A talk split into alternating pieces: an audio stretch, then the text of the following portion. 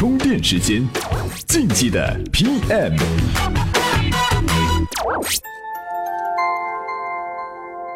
干成了才叫事儿，伟大的都是熬出来的。大家好，欢迎收听晋级类 PM。一个优秀产品的诞生，往往离不开产品经理和设计师的密切协作。产品经理提出需求，设计师呢将这个需求转化为设计。但很多时候啊，这个协作链的运转却不太顺畅。设计师说：“今天提个要求啊，明天就来个一百八十度的大转弯，无数次推翻我的设计。You can you up 呀？”产品经理也满腹委屈，我要为产品质量负责，就你那设计品味怎么行啊？哎，即将要上演一场设计师与产品经理的血案了。看来跟设计师好好沟通，一名专业的产品经理还真得懂点审美的小知识，比如啊色彩的搭配，怎么样搭配才能最贴合设计的色彩呢？今天就和各位产品经理聊一聊色这个话题。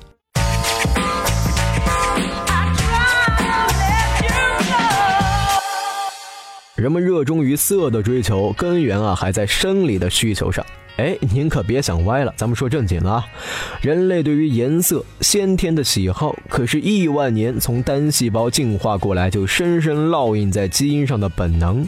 多彩的颜色能够直达情绪，往往啊在不经意间就影响了对整体美感的判断。所以在平面设计中，视觉刺激是最关键的。怎么样直击用户的痛点，勾引他们的欲望呢？咱们先来说几个小技巧。首先，画面中的主要色彩不要超过三种，表达出主题，见好就收。太多的颜色啊，反而会使页面杂乱无章，干扰主要信息。就拿折腾咱们抢票的幺二三零六的主页来说，红、黄、蓝以及它们的各种变色，颜色多的数都数不过来。重点在哪儿呢？想要突出的信息太多，处处都是焦点，反而就没了焦点。用户最主要的是买票，扫来扫去，满页面的找，并不是好的用户体验，似乎还有些反制。相比之下，三六零抢票的界面就简单多了。那么，在简化页面颜色设计上有哪些原则呢？首先啊，要在不同的界面中统一招牌色，也就是不花哨，这样呢才能让用户认准店面，并保证啊用户能够一目了然地找到这个店。当然，这不是说排除其他的色彩，我们可以用比较稳定的大块色来烘托气氛和主题，小块的色彩呢用于点缀和丰富画面。第二个原则就是要保证颜色的设计严谨又有节奏，我们可以运用颜色渐变穿插，以相似的色彩来凸显这种节奏感。这其中啊，最要注意的就是重色的运用，它对画面的平衡作用非常大。例如，白色界面后附一个深色的菜单栏，就比白色菜单栏要显得稳定和舒服多了。第三个原则，重视色彩的呼应性。如果在设计中只采用单一的颜色，视觉上是比较平衡了，但是页面呢，容易显得单调。采用过多的颜色吧，页面又显得很没秩序，给人一种混乱感。因此，用色上讲究颜色的呼应性。同类色彩会彼此呼应，同时又能把用户吸引在主要的颜色上，这也就一举两得了。不花哨，有节奏，能呼应。其实这些原则啊，都是诉求于用户的视觉满意度。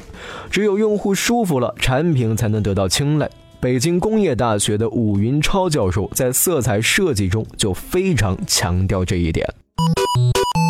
充电语录。那么在色彩设计当中。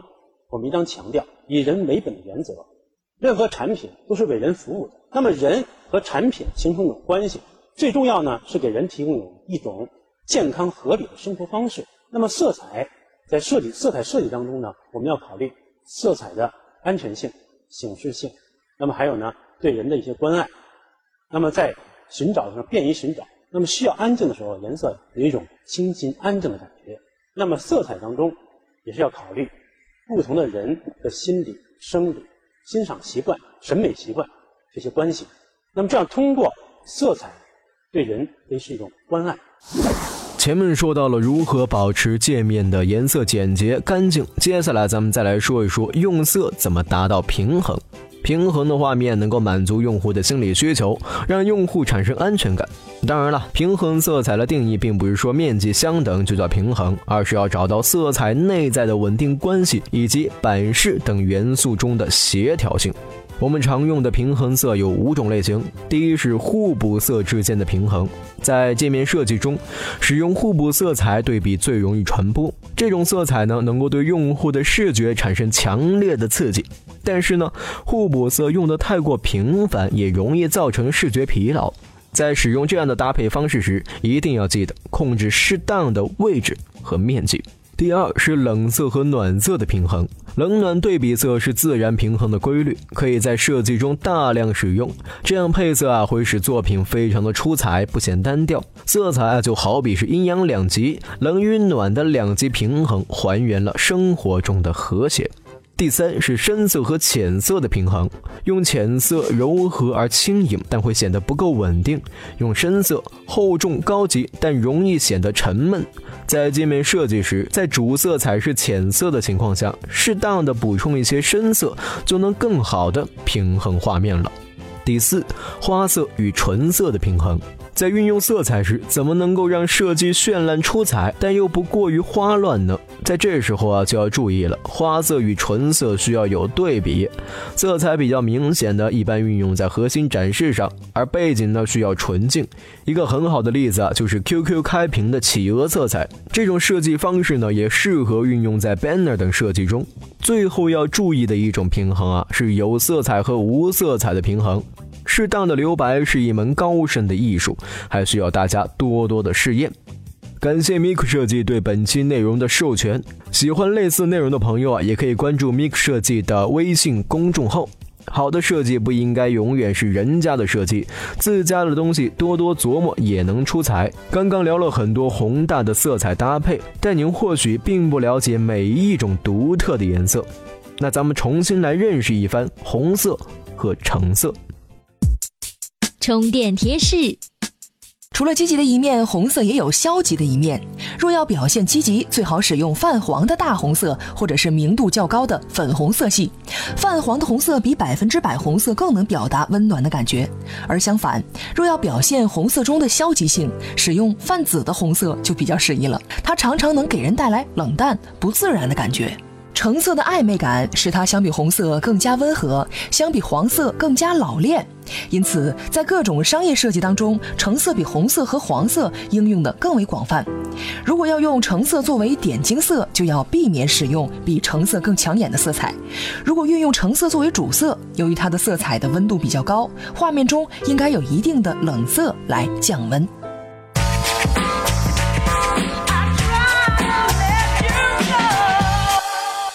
帅气的界面是用户了解产品的一扇窗，logo 同样也重要。而在 logo 的设计中，色彩同样扮演着非常重要的角色。今日关键词：充电。今日关键词：色彩。正是由于 logo 至关重要，在应用色彩时，了解各种颜色给人的视觉感受和心理联想就是必备技能了。那么我们在设计一个 logo 时，应该怎样把握好色彩的选择呢？今天您在我们的微信公众号“充电时间”里边回复“色彩”这两个字，咱们结合几个案例，手把手教你 logo 设计中的色彩运用。本期节目由内马尔编辑，老彭监制，感谢收听，我们下期再会。在交战之前，意念已经开战，因此一招。